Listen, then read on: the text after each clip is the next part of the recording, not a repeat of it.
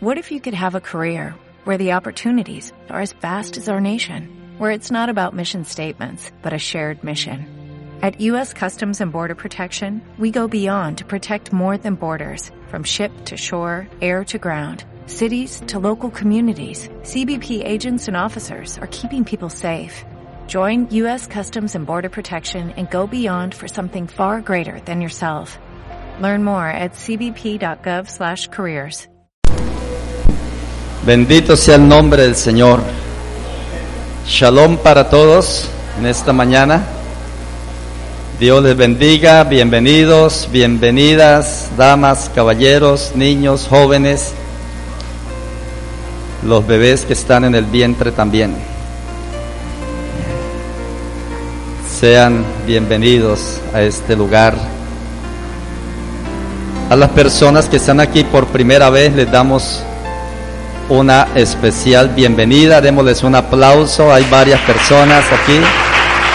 Bienvenida. Gloria a Dios. Ustedes nos bendicen con su presencia aquí y oramos para que el Creador les bendiga poderosamente a sus vidas. Qué bueno. Vamos a dejar que los niños salgan a la clase los preciosos pequeños. Bendito sea el Señor.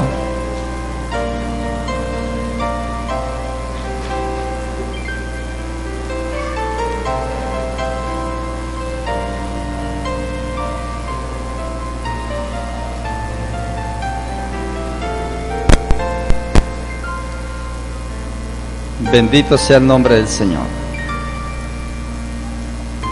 Vamos pues a disponernos para escuchar la palabra con su máxima atención. Procure que nadie le vaya a distraer. Si tiene el celular encendido, lo puede apagar, lo puede guardar si no trajo una Biblia, vamos a proyectar los textos en la pantalla y vamos a estar muy atentos a la palabra. Dios nos va a hablar en esta mañana. Ya nos deleitamos adorándole, cantándole para Él, expresando su grandeza, su fidelidad, su amor eterno. Y ahora vamos a recibir la palabra mientras usted oye la palabra, mientras la escucha, algo puede pasar en su vida. Si está enfermo puede ser sano, puede ser libre. La palabra viene con poder, viene sazonada con poder, con autoridad. Así de que esté muy atento, muy atenta al mensaje. Esta mañana quiero continuar con la prédica de ayer. Dejamos una, un bocado para esta mañana de lo que eh, compartimos ayer. Y está en el libro de Génesis, capítulo 6. Libro de Génesis, el primer libro de la Biblia. Génesis. Para las personas que están aquí por primera vez, quiero decirles que en esta congregación tenemos el privilegio, tenemos la bendición de nuestro Padre Eterno de poder compartirles la palabra a ustedes desde una perspectiva hebrea. El idioma hebreo se conoce como el idioma de Dios aunque Él es el creador de todas las lenguas. ¿Cuántos dicen amén? Pero el idioma oficial en el cielo y en la Biblia es el idioma hebreo. Mire qué interesante. Y es por esa razón que usamos términos frecuentemente, usamos palabras en hebreo para resaltar la originalidad del texto, de lo que quiere decir la escritura. para que tengamos una comprensión más amplia, porque ese es el propósito, que podamos entender las escrituras. Amén. Por ejemplo, en la palabra de Dios hay un relato por ahí que dice, por boca de nuestro Salvador, usted de pronto lo ha leído, que dice que es más fácil que entre un camello por el ojo de una aguja que un rico en el reino de Dios. ¿Ha leído eso? ¿O lo ha escuchado alguna vez? Que es más fácil que un camello entre por el ojo de una aguja. Entonces ahí tenemos, por ejemplo, ese caso. Si no entendemos la perspectiva hebrea de esa declaración, pensamos que es una aguja de hilar, que es una aguja de coser, de las que usan las modistas o los sastres. Y pues es imposible, eh, nuestro santo Mesías no dijo cosas incoherentes. Es, imposible que un camello pueda entrar por el ojo de una agujita de esas. Él no se refirió a esa clase de agujas. Pero si conocemos el contexto hebreo, entendemos que aguja era una puerta por donde ingresan las ovejas y que si un camello con ayuda, haciéndolo arrodillarse, humillándose, puede ingresar. Los ricos de este siglo, si se humillan ante el Creador, ingresan al reino. Amén. bueno, y también haciendo referencia al nombre de nuestro Salvador, su nombre original en hebreo es Yeshua. Yeshua, que aparece en la traducción al castellano como Jesús, traída del griego, y de, otras traducciones. Entonces, no se vaya a asustar si escuchamos palabras en hebreo. Aprendemos hebreo, el idioma de Dios. Amén. Génesis capítulo 6, versículo 9. Dice, estas son las generaciones de Noé. Noé, varón justo. Diga conmigo, varón justo íntegro. Hay dos cositas bonitas ahí acerca de este varón. ¿Cómo era? Justo. De pronto otra traducción dice perfecto tal vez, o recto, perfecto, íntegro. Entre sus contemporáneos. Con Dios caminó Noé. Mire qué interesante es. ¿A cuántos de ustedes les gustaría caminar con Dios? Bueno, ¿cuántos caminan con Dios? Eso quiere decir que usted es una persona justa e íntegra. El amén no se dejó escuchar. bueno, eso es lo que Dios quiere, ¿verdad? Que aprendamos de su justicia y de su integridad. Aquí, por eso estamos aquí. No somos perfectos, pero estamos aquí para aprender, para ir perfeccionando nuestro diario vivir. Escuche, versículo 10 dice, y engendró Noé tres hijos. ¿Cómo se llamaron? Sem, Ham y Jafet. Y yo quiero, antes de, de avanzar, quiero compartirles un dato,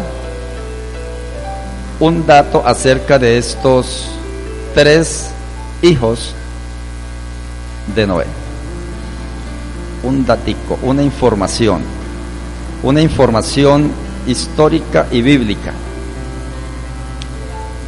Dice que tuvo tres hijos, no solamente tuvo tres hijos, hablando de, los que pudieron ingresar al arca, de los que ingresaron al arca, eso lo vimos ayer. Dice que uno se llamó Sem, en hebreo se dice Shem, Shem, es la palabra hebrea para este nombre, y significa el nombre, eh, perdón, nombre significa nombre. Entonces cuando Noé iba a llamar a su hijo decía, nombre. Y él ya sabía. Le decía, Shem, Shem. Por eso usamos también una, un, término que es bíblico para referirnos al nombre santo y sagrado del del creador del universo y decimos Hashem. Hashem. Se le agrega un artículo. H-A. Shem. que quiere decir el nombre. Cuando se dice Hashem, ya sabemos que se refiere al nombre que es sobre todo nombre. Hay un nombre que es sobre todo nombre, ¿de acuerdo? Es decir, todo lo que el Eterno creó, todo, todo, todo tiene un nombre. Mire, aquí habemos varias personas y todos tenemos un nombre. Pero hay un nombre sobre nuestro. Todas las plantas, millones de especies, tienen un nombre. ¿Estamos? Miles y millones de especies de peces tienen un nombre. Hasta los parásitos tienen un nombre. Los demonios tienen un nombre. Todos los demonios que existen tienen un nombre. Tienen un nombre diferente. Pero hay un nombre que es sobre todo nombre. ¿Estamos entendiendo? Entonces, ¿qué significa Shem? Nombre. El, un hijo de Noah o de Noé. El otro hijo se llama, se llamó Ham. En hebreo se dice Ham, con J, J-A-M. Ham. Y Ham, ah, perdón, de, de Shem o de Sem descienden los árabes y el pueblo judío, el pueblo hebreo. De este varón descienden todos los, los árabes, los países árabes, y también desciende de ahí el pueblo de Dios, que es el pueblo de Israel, los hebreos, o como se conoce, los judíos. Y Cam significa abrigado, significa también caliente, dando a entender como calor, calor y de él descienden todos los africanos, todo lo que es el continente de África, los que son de piel oscura, todos los de piel oscura descienden de Cam. De hecho, no es extraño que los de piel oscura viven en las regiones calientes, en la costa. Es caluroso. No, es, no, hay, no existen coincidencias en estos temas, de verdad que no. Y el tercer hijo se llama Jafet, en hebreo Jafet, que de ahí descienden los griegos, los europeos, todo lo que es Europa. ¿Ves? Entonces, de estos tres varones se pobló el mundo entero. Hasta aquí tenemos de todo un poquito colores y mezclas y todo eso. Significa, Jafet significa espacioso, de, dando a entender de región grande, gigante, como conquistador. También significa engañoso, engrandecer. Y nosotros tenemos una figura mundial de esta de este linaje, ¿cuál será la figura mundial? La ONU. La ONU. Es una figura mundial que representa grandeza, conquista, poderío, dominio. La ONU está en todo el planeta. Tiene que ver con todo. Por eso se habla de abarcar, de espacioso. Bueno, volvamos al versículo 9 Dice, hablando de las generaciones de Noé, y esta porción de la Biblia comienza dando unas características maravillosas de este varón llamado Noé, justo e íntegro entre sus contemporáneos. Dice, con Dios caminó Noé quiero que en esta mañana se le grabe para toda la vida, para toda su vida, lo importante que es caminar con Dios. Que usted pueda decir, yo fulano de tal, fulana de tal, voy a caminar con Dios. De aquí en adelante, todos los días de mi vida, caminaré con Dios. Así otros no quieran caminar con Dios, yo voy a caminar con Dios. Así otros no quieran saber de Dios, yo voy a caminar con Dios. Así mi papá, mi mamá, mi tío, mi abuelo, mi pariente, mi compadre no quiera caminar con Dios, yo voy a caminar con Dios. Amén. Porque Noé, dice la palabra, en el versículo 11 que se corrompió toda la tierra delante de Dios y toda la tierra estaba llena de violencia. Había una corrupción terrible en aquellos días donde el aumento de la maldad había llegado a su colmo, había subido a la presencia de Dios, los actos malos, la mala conducta de aquella generación llegó a su colmo, rebosó la copa y el Creador decide ponerle fin a esta situación. Él dice, le voy a poner remedio a esto. Vamos a extraer lo que es justo, lo que es íntegro, y vamos a introducirlo en una arca de salvación, pero todo lo demás lo voy a borrar de la faz de la tierra, porque ya había llegado al colmo. A veces, a veces solemos decir con nuestros hijos, de pronto usted dice, ya, ya me llenó la copa usted, ya no más, ¿cierto? Ya ha hecho tanto, me ha desobedecido tanto, me ha ofendido tanto, ya no más, le voy a dar palo. Ya no más. Llegó la gotica que rebosó la copa. Y así pasó en la generación de Noé. Había tanta maldad que el Eterno decide el fin de todo ser. Y es interesante notar que dice que la tierra se corrompió y estaba llena de violencia y miró Elohim que la tierra y aquí estaba corrompida porque corrompió toda carne su camino delante de Dios. Cuando dice toda carne está incluyendo tanto humanos como animales. Es decir, cuando el, cuando el hombre, cuando el ser humano, la figura más importante que Dios ha creado, tú y yo somos la obra más hermosa y más importante de esta creación. Amén.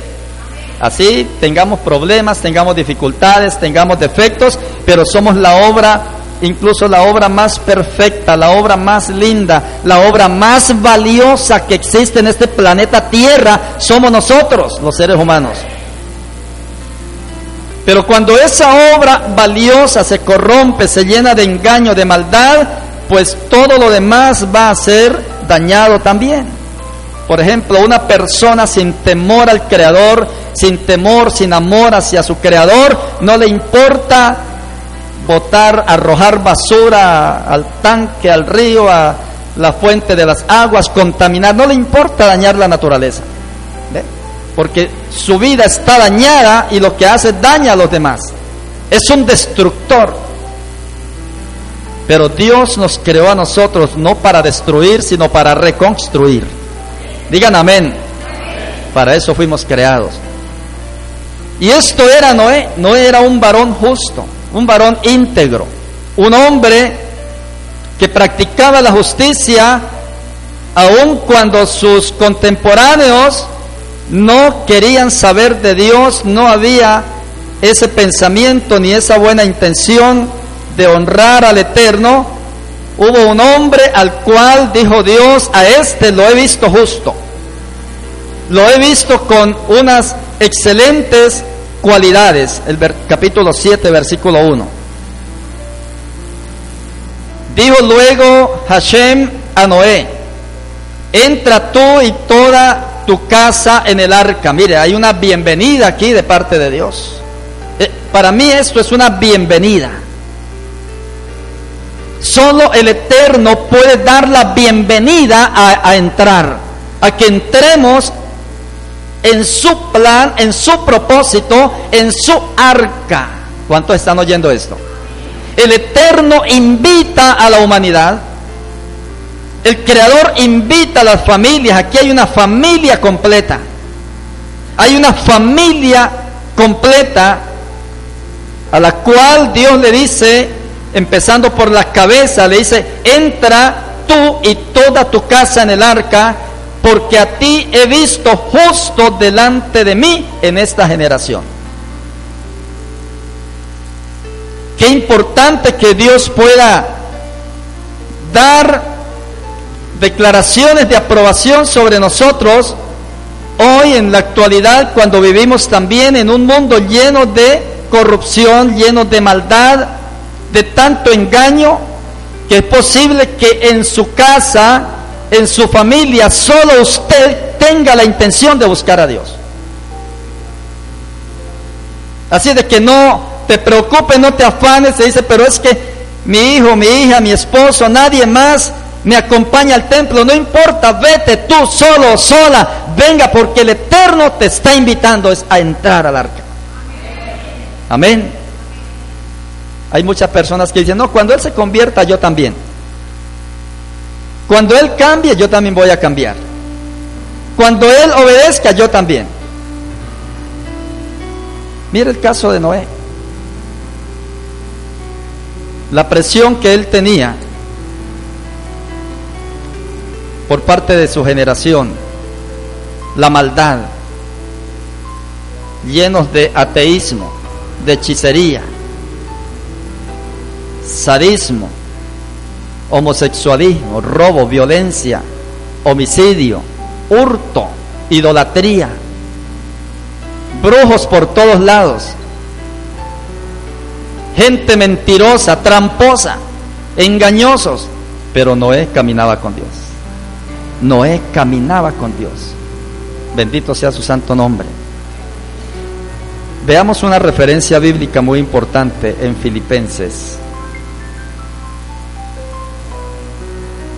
Filipenses.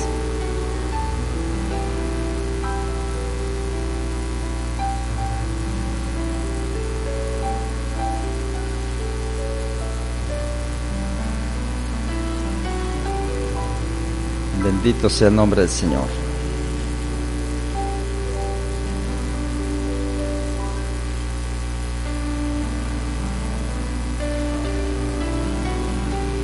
Capítulo 2, versículo 12.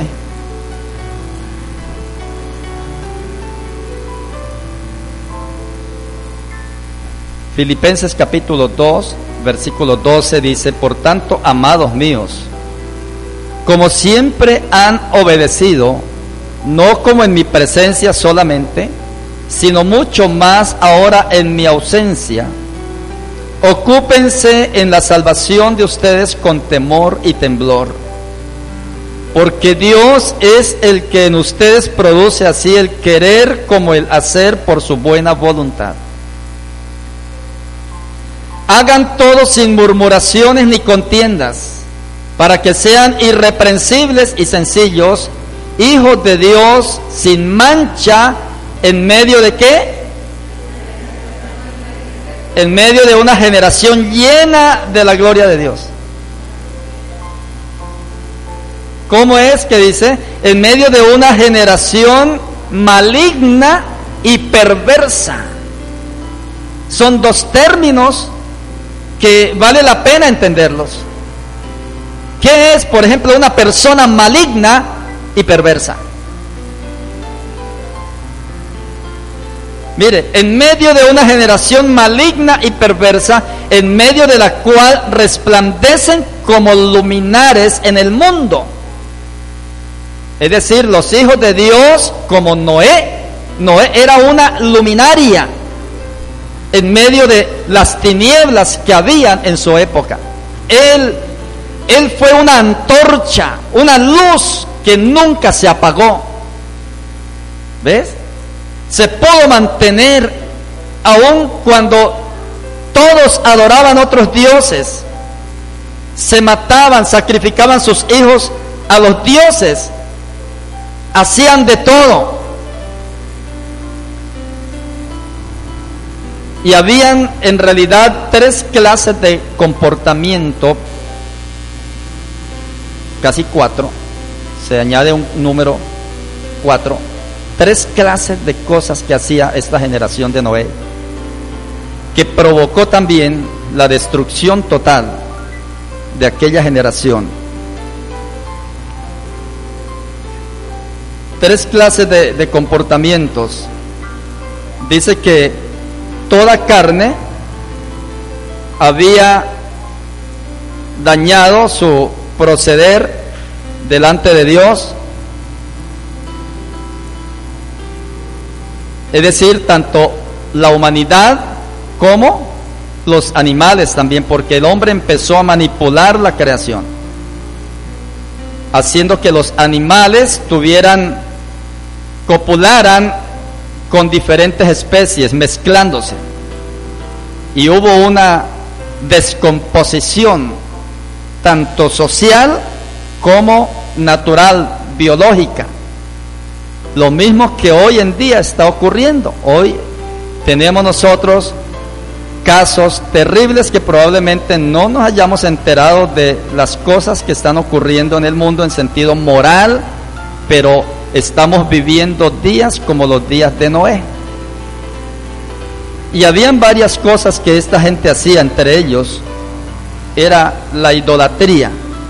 Escuche, voy a mencionar las cuatro cosas por las cuales Dios destruye el mundo.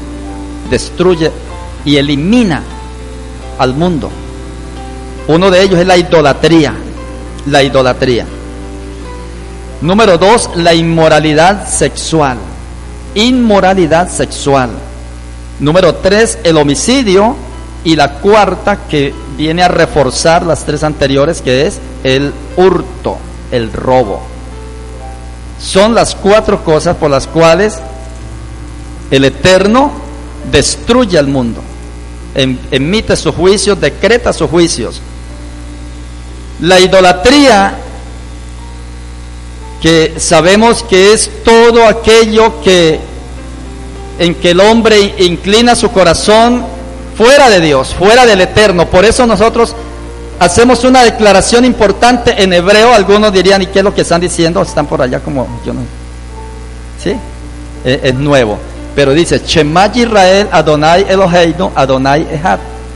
Traducido al español es, oye Israel, el Señor nuestro Dios es uno. ¿Cuántos dicen amén? Es uno. Está la unicidad del Eterno. Y esa declaración se debe hacer, se le debe enseñar a los niños ese es como el blindaje para los pequeños, para que nunca de los nunca ellos vayan a desviar su corazón a otras cosas, sino que tengan siempre en claro que hay un creador, que hay un Dios al cual se debe adorar y servir para siempre. ¿Estamos entendiendo? Y aquella generación comenzó a adorar muchas cosas de las creadas. Eso está descrito en Romanos capítulo 1, versículo 18 en adelante. Empezaron a adorar serpientes, a adorar animales, la luna, las estrellas, el sol, las plantas, al hombre mismo. Y la idolatría, la idolatría es una práctica que también contribuye a la, a la práctica de la hechicería. La hechicería y la idolatría van de la mano. Por eso ustedes de pronto han visto que los brujos o las brujas, porque así es el nombre, que practican esas cosas, ellos también se colocan un crucifijo, ellos también hablan de Dios, hablan de Cristo, hablan de Jesús, hablan de, de todas las cosas, ¿cierto? Pero practican brujería. Porque la idolatría, idolatría, el que tiene su ídolo, el que tiene su cuadro, el que tiene su imagen, aunque esa imagen no vale nada, no sirve para nada, se puede cogerle y darle contra el piso y se vuelve pedazos. Pero detrás de eso se esconden demonios. ¿Por qué? Porque ese ídolo es un punto de contacto para las tinieblas. Como la palabra de Dios en su mensaje correcto es un contacto para la presencia del Espíritu Santo. Es un punto de contacto, de atracción. El que camina con Dios atrae la presencia de Dios. ¿Ve? y otras personas se dan cuenta. La generación de Noé se dio cuenta que Noé era un hombre santo, un hombre justo. Dios mismo dice, te he visto justo, te he visto íntegro, entra al arca, ven, entra, porque yo mismo voy a cerrar la puerta. Qué bueno que sea Dios mismo el que nos apruebe, ¿cierto? Que no sea la aprobación del hombre. Y la inmoralidad, la inmoralidad sexual que se vivía en aquella época, una descomposición moral de tamaño diablo, de tamaño infierno, consistía en la depravación tanto de los hombres como de las mujeres y de los animales, tanto así que en esa época, mis amados, se daban en casamiento hombres con bestias, mujeres con bestias, se casaban. Por eso nuestro Mesías, hablando de, los días, de esto voy a hablar un poco, Dios mediante, la prédica va a ser para cielos abiertos, un, toque de esto. Nuestro Mesías dice que en los días antes de su regreso será como los días de Noé, comían, bebían, se casaban y se daban en casamiento. Porque Yeshua conoce esos días que se vivieron en los días de Noé. No era que se casaban con la bendición del Creador, un hombre y una mujer en el altar como Dios había. No, no, no. Eran uniones entre humanos y animales. Es por eso que Él saca ahí esto. Y bebían, era porque estaban, ellos bebían literalmente, bebían la sangre humana y la sangre de animales. Que está prohibido en las escrituras. En la India, cuando vaya a la India usted, vaya así revestido con el poder y la gloria de Dios, porque allá el, ambiente es pesado. Allá por cualquiera de las calles, busque por internet, vea documentales, hay miles de miles de dioses. Y allá hay una práctica, creo que es cada año, hay una práctica donde eh, toman a las vacas, las vacas sagradas, gorditas, porque son intocables, son dioses y les clavan algo por acá en esto, le buscan la vena y salen chorros de sangre y la gente, los niños, los bebés, todos hacen fila y beben sangre, beben sangre como beber agua, son sedientos, e, es, es asqueroso ver eso. Y luego vuelven y le sellan ahí, luego pasa otra y así, todos beben sangre. Y en vez de comer la carne, los animales que están autorizados en la Biblia, comen otras cosas que no deben comer. Eso también se ve en, en China. De eso vamos a hablar en cielos abiertos, Dios mediante. La descomposición tan tremenda y la urgencia de un verdadero arrepentimiento. Porque los días están cerca, el tiempo está cerca. Entonces, también esa inmoralidad sexual, voy a decir algo, lo voy a decir, lo voy a decir. Lo voy a decir. Lo voy a decir.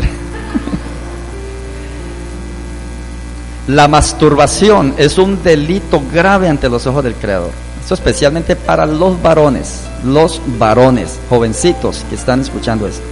El desperdicio de semen es considerado un asesinato.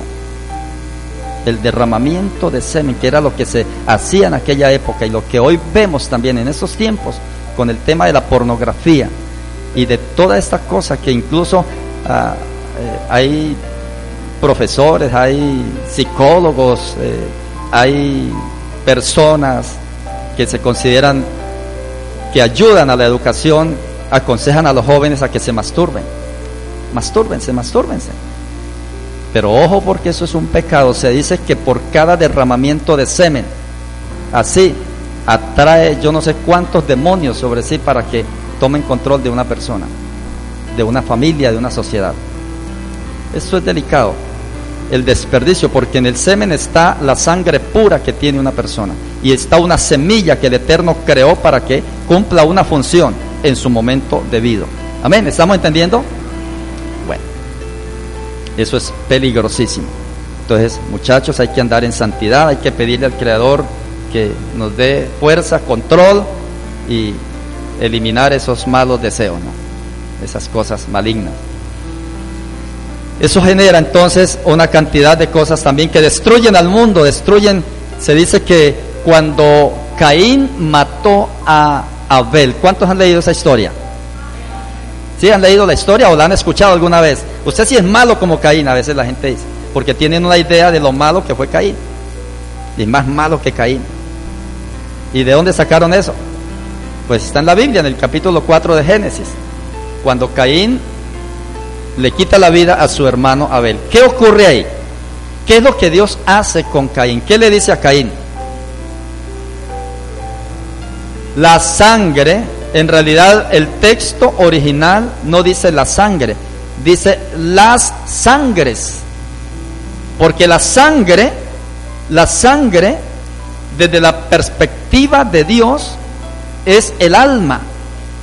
En otras palabras, dice, las almas de Abel claman a mí desde la tierra. ¿Por qué? Porque la tierra fue la que recibió la sangre de Abel cuando fue asesinado. Esa sangre, ¿por qué el Eterno hace énfasis en reclamarle a Caín por la muerte de su hermano? Eso se llama homicidio, lo que, lo que ocurría en los tiempos de Noé. Claro que desde ahí para acá no ha pasado ningún homicidio nunca más, ¿cierto? Nunca más. Porque Abel, al morir Abel, escuchen bien, se paralizó, se frenó con ese asesinato el proyecto que había en Abel de engendrar hijos y esos hijos engendrarían hijos y así sucesivamente, es decir, se eliminó una generación. ¿Estamos entendiendo? Una generación. Por eso el reclamo del Eterno a Caín es, la sangre de tu hermano Abel clama a mí desde la tierra. Porque algún hijo de Abel había podido ser un profeta de Dios. Siervos de Dios.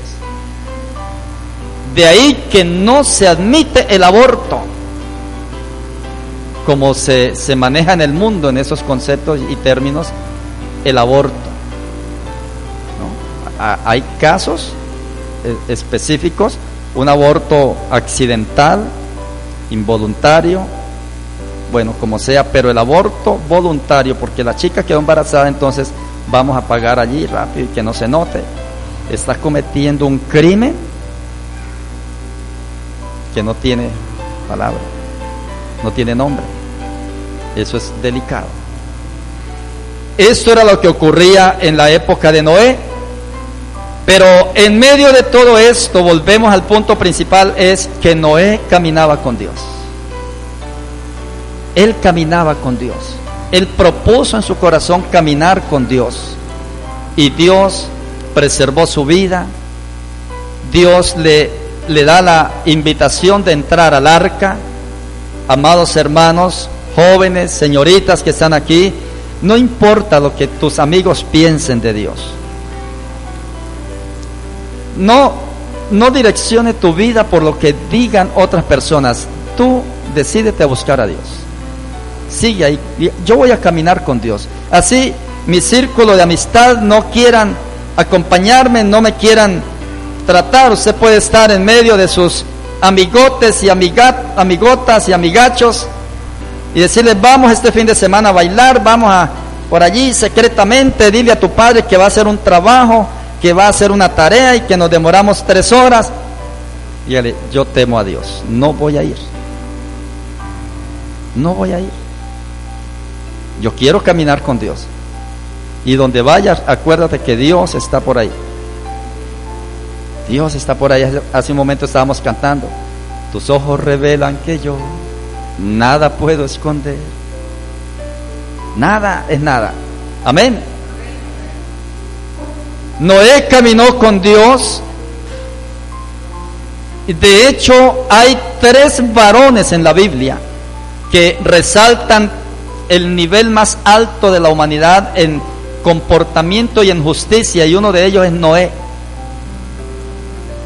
El otro es Daniel y el otro es Job.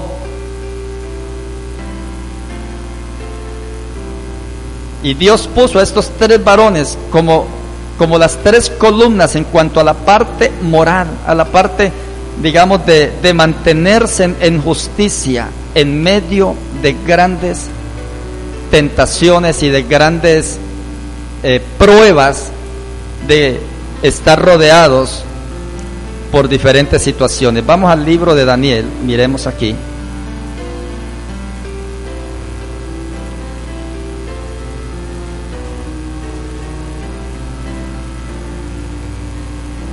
Daniel capítulo 1.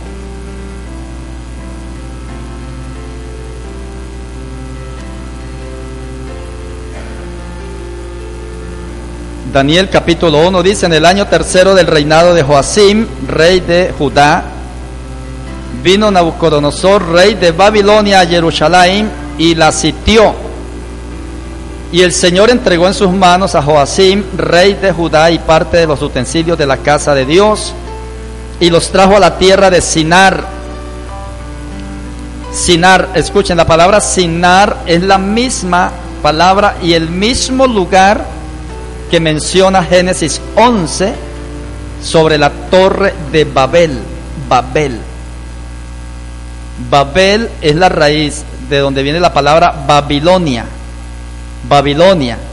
Y significa confusión, estar confundido, causar confusión o estar confundido, vivir confundido. Y Nabucodonosor era rey de Babilonia, el imperio babilónico, en la tierra de Sinar, a la casa de su Dios y colocó los utensilios de la casa del tesoro de su Dios. Y dijo el rey a Aspenaz, jefe de sus eunucos. ¿Saben qué es un, un eunuco? ¿Sí saben o no saben? Levanten la mano los que sí saben. Ah, tan poquiticos. Entonces toca explicar qué es un eunuco. Tocó. eunuco es un varón. es un varón, pero que este varón por alguna situación eh, nunca va a tener esposa, nunca va a engendrar hijos. Es castrado. Y esos eunucos eran contratados para trabajar en el palacio del rey, los que se encargaban de cuidar a la esposa del rey. De tal manera que el rey no tenía temor de que le pusieran cachitos ahí eh, la, esposa, porque los que la cuidaban eran eunucos. Nada de nada por ahí. Entonces, eso era normal en los reinados, ¿no? en los imperios. Bueno, hay eunucos que nacen eunucos, se hacen eunucos y otros que se creen eunucos, pero no son eunucos. Baruch Hashem. Bendito sea el Señor. Versículo 3, volvemos a leerlo. Y dijo el rey a Aspenaz, Aspenaz era el jefe de los eunucos, que trajera de los hijos de Israel, del linaje real y de apariencia encumbrada. Miren eso, este lenguaje que usa aquí. De buena apariencia, de buen aspecto. Muchachos, muchachos, ¿Cuántos muchachos y muchachas hay en esta mañana? No, no, no, no, hay. Ya son viejitos. Ya son viejitos.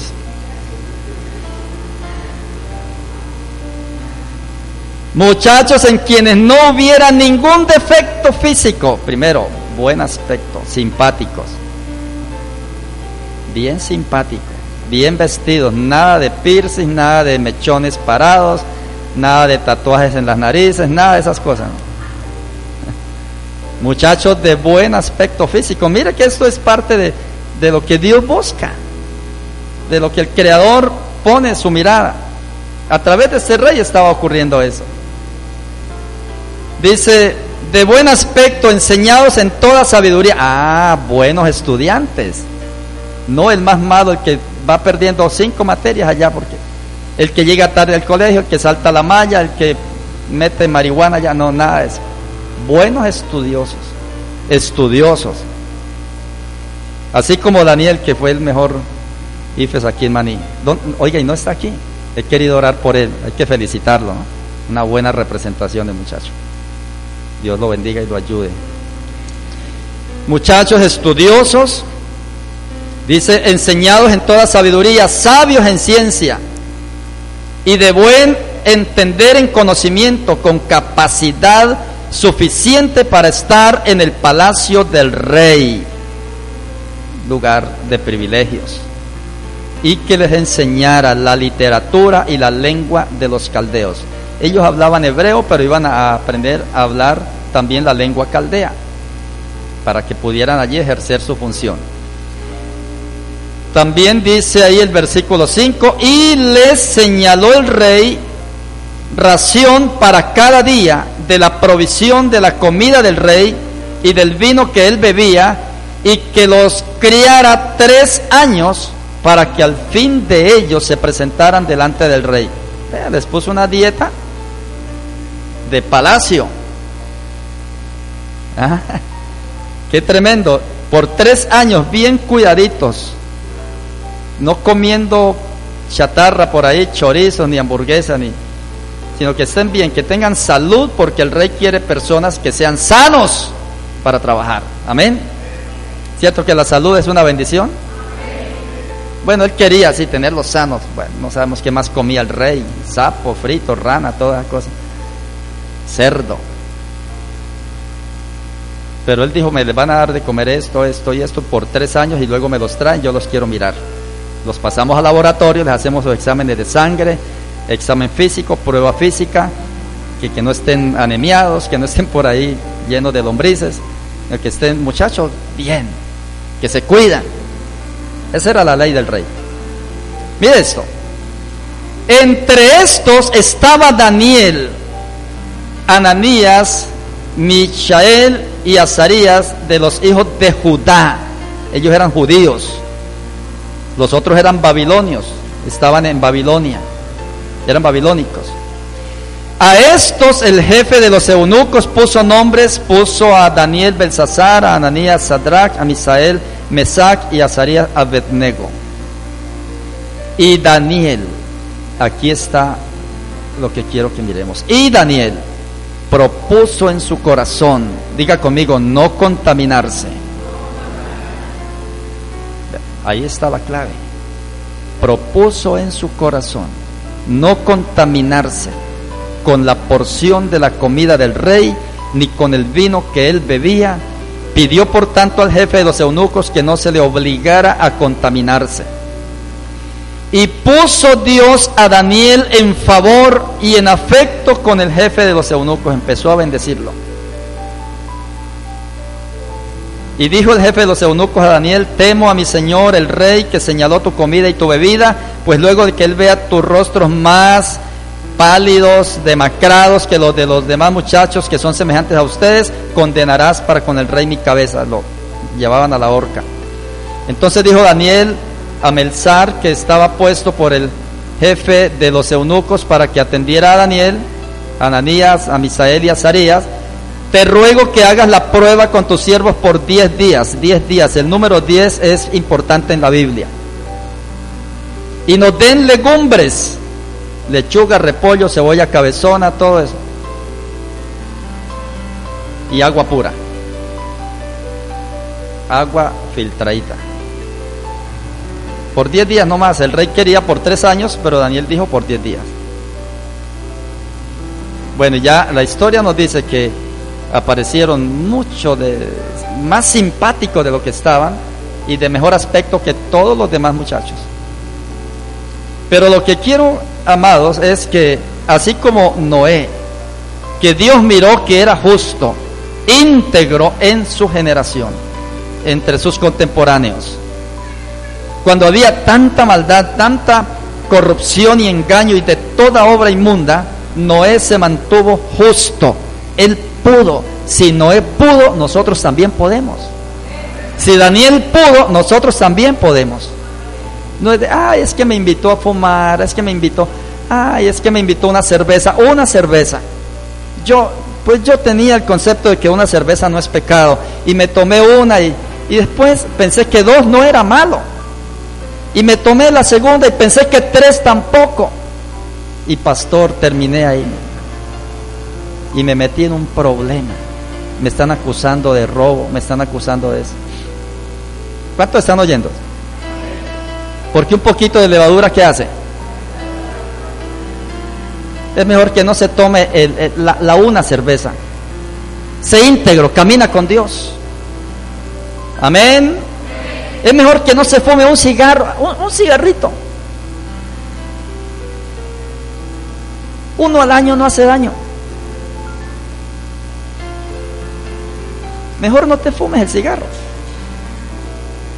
No, una mentira, una mentira. Una piadosita. Una mentira evangélica. Mejor no diga mentira. Daniel propuso en su corazón no contaminarse, esa es la palabra. Que otros estén contaminados, déjelos, pero propongamos en nuestro corazón no contaminarnos. Venga, que el pastor no está mirando acá. Después ayuna. Después va y ora y se arrodilla un rato y ya. Venga.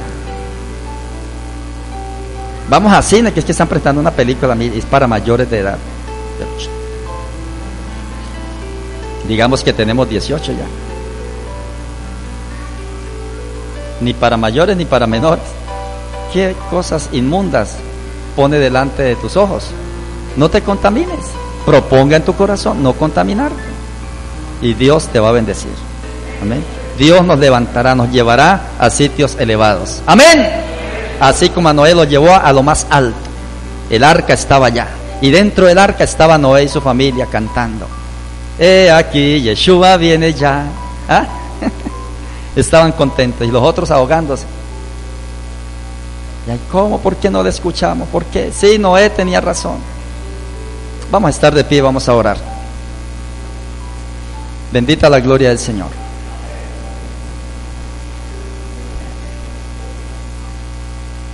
Cierra tus ojos un momento con toda reverencia al Creador. Dale gracias por la palabra, si esta palabra verdaderamente ha sido buena. Dile, Señor, gracias porque hoy me has hablado. Hoy me has dado un buen consejo, lo voy a recibir. Me voy a proponer a caminar contigo. No importa lo que piensen los demás, lo que diga mi profesor, mi patrón, mi jefe, mi amigo, mi amiga, lo que diga quien diga, Señor, voy a caminar contigo. Sé que tú me darás las fuerzas sé que tú me darás el poder, sé que tú nunca me dejarás en vergüenza, Señor, porque tú eres fiel, tú eres perfecto, tú eres el Dios de Noé, el Dios de Daniel, el Dios de Abraham, de Isaac, el Dios de Jacob, el mismo de ayer, de hoy y por los siglos. Tú nos levantas y nos sostienes con tu poderosa mano. Tú nos ayudas a vivir y a brillar como luminares en medio de una generación perversa.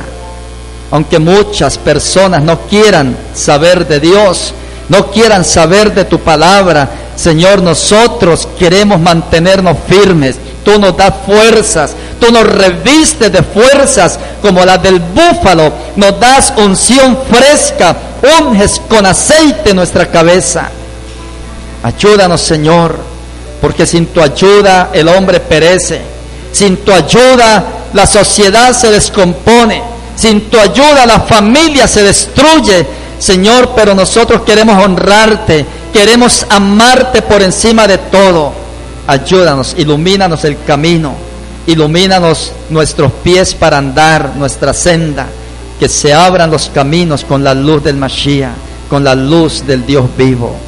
Bendice cada persona que está aquí, Señor. Aquellos que se encuentran enfermos, en el nombre poderoso de Yeshua, sean sanados, reciban sanidad. Los que estén enfermos, reciban sanidad.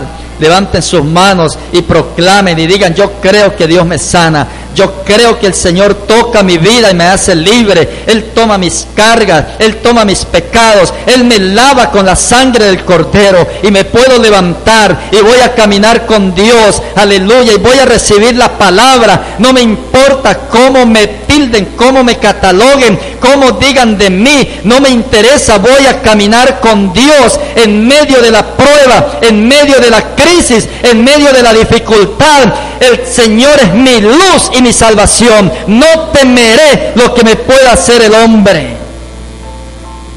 Él es tu sanador. Él es tu fuerza.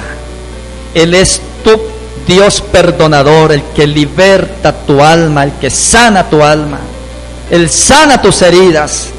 Él perdona tus pecados. Él envió a su Hijo a morir por ti. Recíbelo en el corazón. Decídete en este día Toma esa decisión definitiva. Toma esa decisión como lo hizo Noé, como lo hizo Daniel, propuso en su corazón no contaminarse, que salgas de este lugar así con esa actitud, que digan, no me voy a contaminar, no voy a contaminar mi alma, ni mi mente, ni mi cuerpo, no voy a contaminar mi vida, porque Dios me va a poner en sitios elevados, me llevará a nuevos niveles me llevará a su grandeza. Él exaltará mi vida. Gracias, Padre, recibe toda la gloria, todo el honor, toda la alabanza. Aleluya. Los que hayan traído